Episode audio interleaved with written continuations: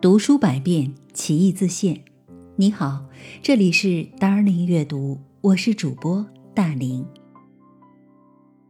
散文的取材历来广泛，街头巷陌，感情抒怀，无不可入文。大的篇章驾驭宏阔的思想内涵，小巧行文阐发个人感悟，可谓各有所长。然而，以小的题材书写大的哲理，却更显示作者行文的实力与独具匠心。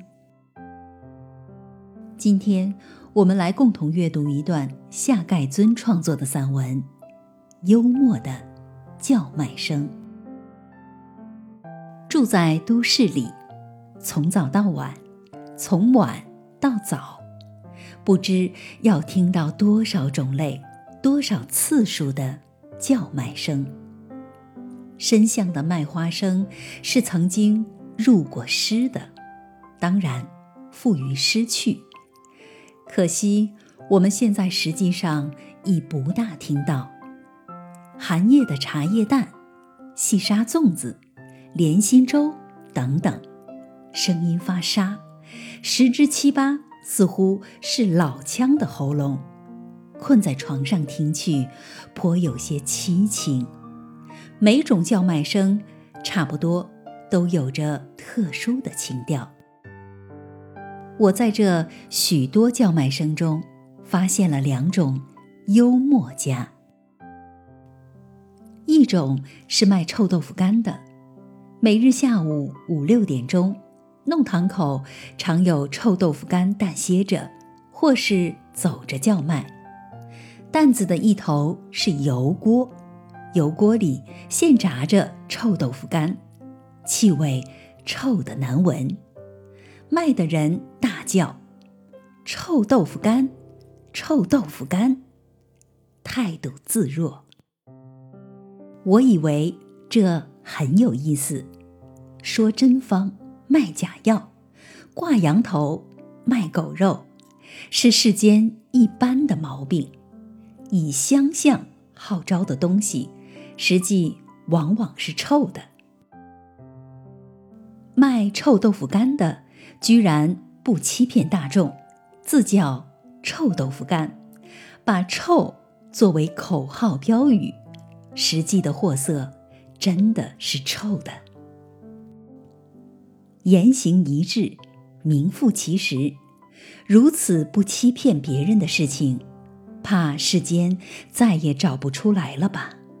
我想，臭豆腐干，这呼声在欺诈横行的现世，俨然是一种愤世嫉俗的激越的讽刺。还有一种是五云日升楼卖报者的叫卖声，那里的卖报的和别处的不同，没有十多岁的孩子。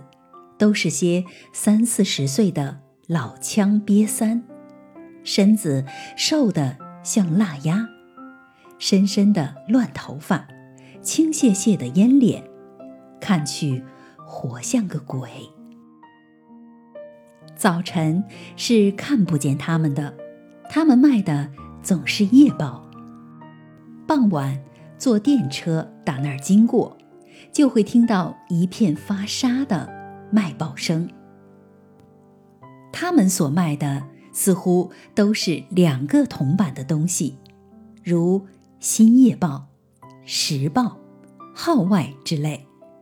叫卖的方法很特别，他们不叫“刚刚出版某某报”，却把价目和重要新闻标题连在一起。叫起来的时候，老是用两个铜板。打头，下面接着要看到三个字，再下去是当日的重要的国家大事的题目，再下去是一个哪字。两个铜板要看到十九路军反抗中央呢。在福建事变起来的时候，他们就这样叫。两个铜板要看到日本副领事在南京失踪呢。藏本事件开始的时候，他们就这样叫。在他们的叫声里，任何国家大事都只要花两个铜板就可以看到。似乎任何国家大事都只值两个铜板的样子。我每次听到，总深深的感到冷酷的滑稽情味。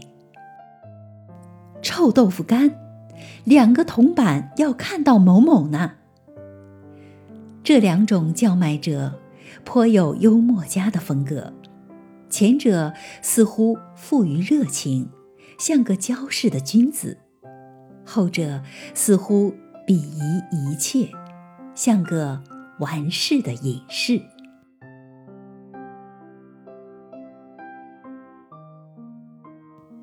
读书百遍，其义自现。达尔里阅读，下期见。